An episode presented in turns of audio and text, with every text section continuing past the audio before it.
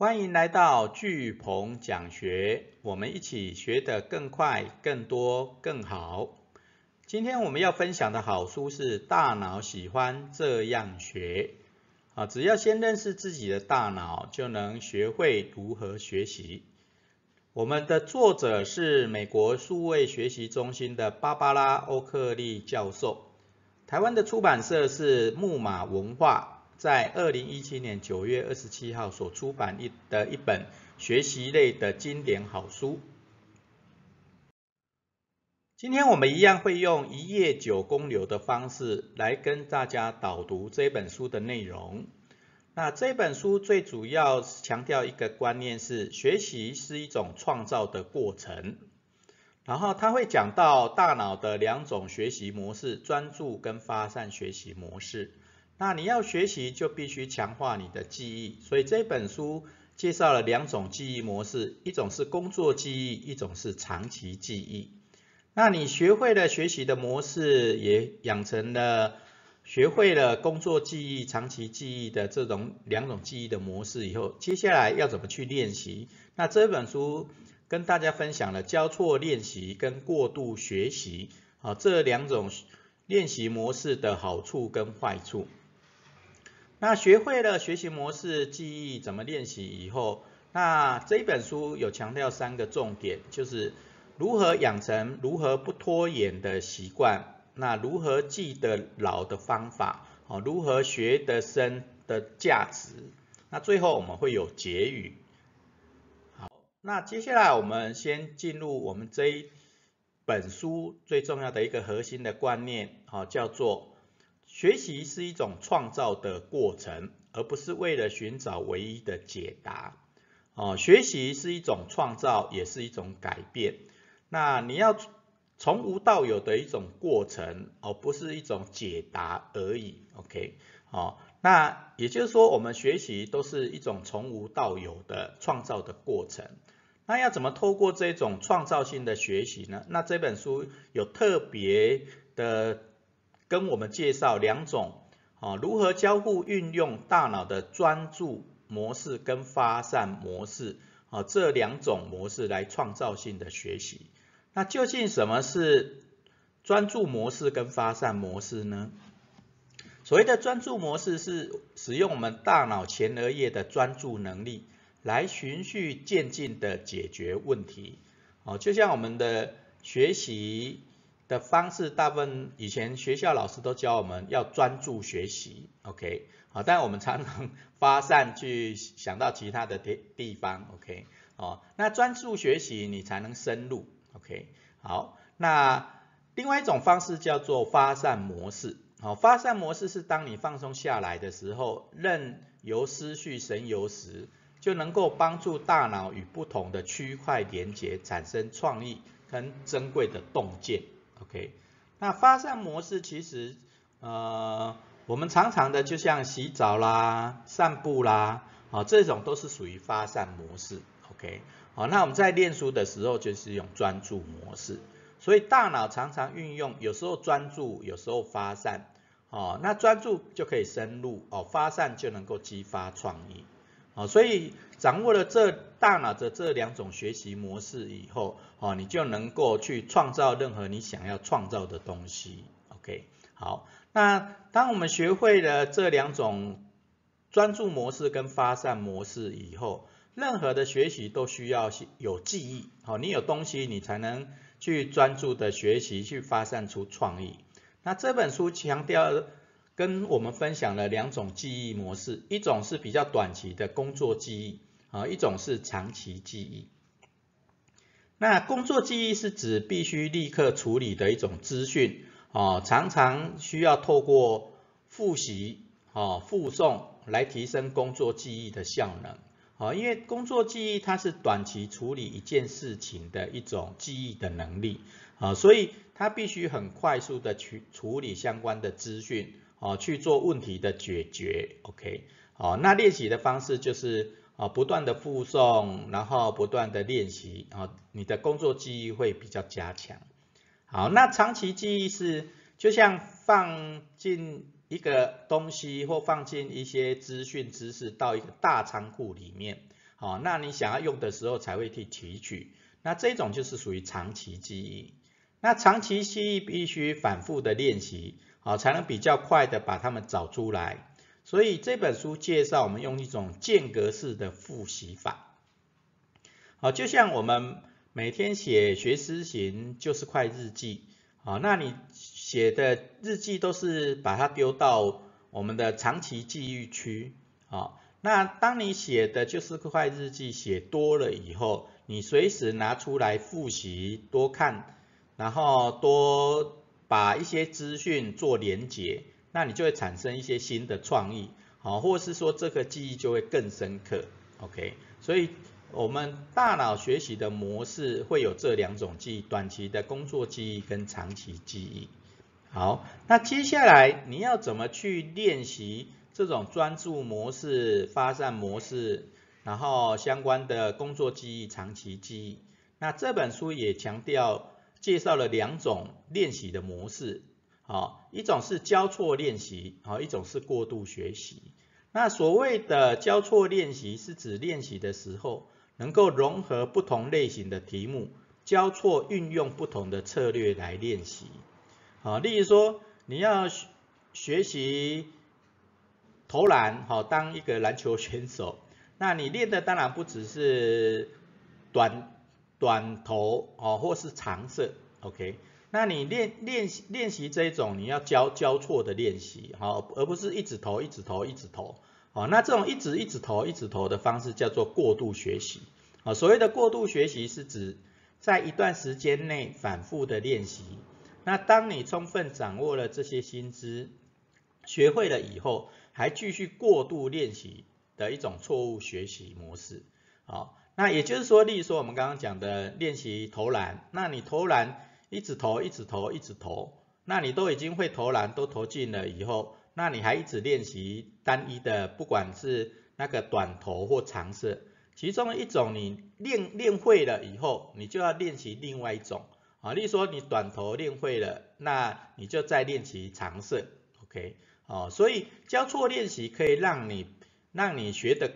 把一件事情学得更快更好。啊，但是有时候你会了以后，你就要换一种方式来来交错练习，OK，好，那这种交错练习就会让你的学习进到工作记忆、长期记忆，啊，等于就学会了一件事情，OK，好，那懂得交错练习的好处跟过度学习的坏处以后，那接下来大脑喜欢这样学，它提供了我们三种很重要的一个重点，啊，第一个是如何不拖延的好习。的习惯，然后第二个是如何记得牢，然后第三个是如何学得深。那首先我们先来看如何不拖延，好养成不拖延的习惯。那这本书有强调了一个养成习惯有四种特性，啊，包含提示以后会有例行动作，然后你希望得到奖赏，然后最后信念决定行动。那这是一个循环，OK。也就是你要养成任何的习惯，好，不管它是好习惯或是坏习惯，好，通常会有一个简单的提示，啊，任何一个小事情都可以触发，啊，这个就是一种提示，啊，例如说我们每天写就是块日记，哦，它就是一个小小的一个行动，那透过每天的写日记，就会给你一个提示，啊，你要去学习，你要去思考，你要去行动，OK。好，那有了一个小提示以后，它就会有一个例行的动作。好，那你每天，那我们常常讲养成一个习惯要二十一天嘛，对不对？那你每天提示，好，例如说我们写就是快日记，每天写，每天写，然后你固定在某个时间、某个地点去写，你就会养成一种习惯。好，所以，所以你把就是快学习日日记放在桌上，就是一种提示。然后你就会习惯去写，习惯观想变通，观想变通，观想变通，好，所以这就是一种养成习惯的提示，以后会有例行动作。那那通常你做了习惯以后，你总是希望有一些奖赏，那这种奖赏是让大脑放松的一种讯号，好，也就是你养成习惯以后，你会有一种希望放松的一种习惯，那这就奖赏。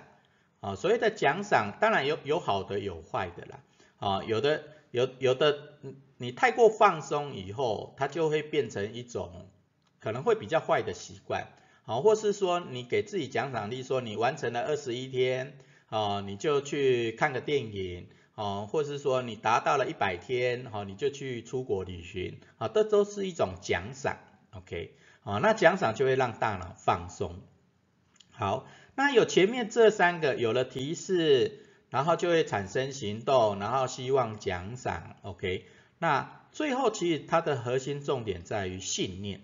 哦，也就是你想要的决心有多强。那你想要了就会产生行动，哦，那你这个决心越强，它的行动力就越大，哦，所以信念很重要，OK。所以我们常常说做就对了，哦，然后跨出第一步，行动就会带来更多行动，哦，那这一种就是信念，哦，做就对了。OK，所以当你做就对了，二十一天就能养成习惯，六十天就能看到成果，一百天就能产生力量。好，所以我们一百天力量它是一个能够养成习惯的一个好方法。那它也会经过这四个步骤，哦，就有了提示，跨出第一步，然后就有例行的动作，养成了二十一天的好习惯。那六十天看到了成果，你就会给自己的一些奖赏。OK，那一百天产生力量。你就行动，就会带来更多的行动，这一种正向的信念。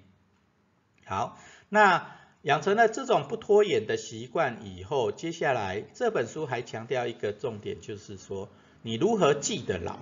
那如何记得牢这一本书，这本书就强调了一个要建立有用的记忆组块。那所谓的记忆组块也很简单，它其实就一种有意义的资讯。好，有意义的资讯，好，所以它在强调意义嘛，好，例如说我们我们的呃，假设就是快好了，就是快，好，四四个这三个字是完全单一的字嘛，快就是快速，是就是符号式，然后快就是快速，那当这个就是快这三个字加起来。就有点像记忆组块的概念，你就是赋予意义嘛，有意义的资讯就是记忆组块，所以就是快就是就是代表我们的就是快读书法，哦，然后它运用九宫格，然后四个观想变通，然后番茄时钟法的就是快，所以它就变成一种记忆组块的概念，啊，所以记忆组块它就是一种有意义的资讯。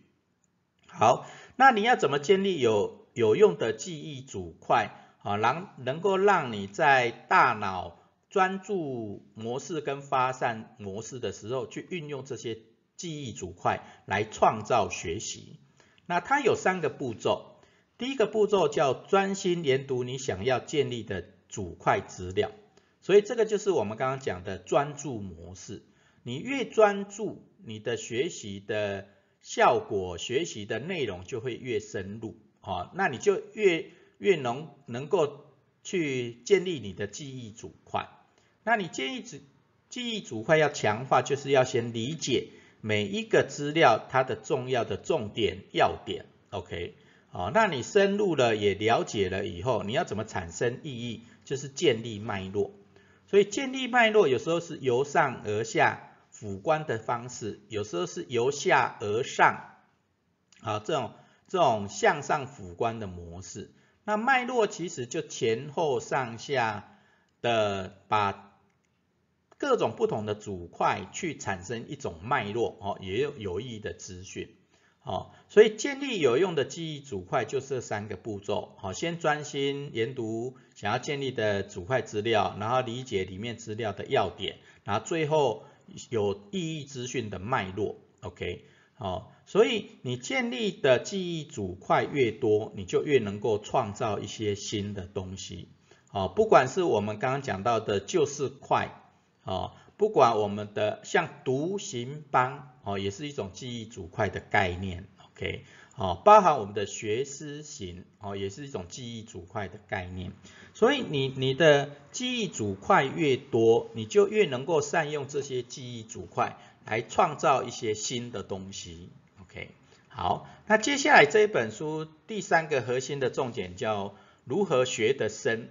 哦，那如何学得深？它当然有很多的方法。那它最主要有强调一个叫做自学。好，那创造自学的价值，第一个，它可以帮助你学得更深刻，好，学得更深刻。啊，因为你透过自学，你就会想要深入的去学习，所以就会学得深刻。第二个，透过自学会帮助你解答人生的各种问题。OK，好，因为人生其实就是一连串问题解决的过程嘛。那你会遇到很多的问题，那你总不能一直问别人哦。那这个时候其实透过自学，你可以上网找资料、看书，你可以问人，什么方式都可以啊。但是呃，我们我们很强调读书哈，因为任何的问题都可以从书中获得解答。OK，啊，你当然也可以透过网络去自学，网络可以找到很多的资讯啊。但是网络的资讯它大部分都是比较。比较松散的或比较片面的，好，那你必须透过像建立记忆组块去产生各种的连结，产生各种的脉络，形成你的自己的记忆组块。那你记忆组块越多，你就越能够解答问题，创造新的事物。OK，好，那所以自学透过网络搜寻，透过读书，然后就可以去解答人生的各种的问题。OK，但有时候个人的知识经验不是很够，那所以这本书有强调一个重点，就自学需要找到良师。啊，因为有时候你很多问题想的太多太多次，一直得不到解答，但是找到一个好的老师、好的教练，他可能一句话就让你突破了哦那个关卡，OK，甚至他的一句简单的话都可能改变你的一生，OK，哦，所以自学需要找到良师，OK。好，好，那最后我们这一本书的结语就是，学习本身就是一种创造，好，学习本身就是一种创造，透过学习创造改变你的新未来，OK，哦，就像我们之前之前讲，学习就是一种改变，好，那这一本书更强调，哦，创造也是一种改变，那创造是一种更正向积极的一种话语，好，一种字。OK，好，所以学习本身就是一种创造，透过学习创造来改变你的新未来。那最后我们学思型的反思行动是：你习惯什么发散放松的活动？你习惯什么发散放松的活动？哦，就像我们我们今天这一本书《大脑喜欢这样学》的两种学习模式：专注模式跟发散模式。那专注模式其实我们已经养成，至少从学校读书的时候到现在已经养成，至少知道要专注才能学得好。那另外的就是你要透过发散模式才能产生创意哦，或创新或洞见，OK，哦，所以养成自己发散的学习模式也是很重要的，OK。所以我们今天学思型的反思行动是，你习惯什么发散？放松的活动，哦，你习惯什么发散放松的活动？好，今天的好书导读就到这边。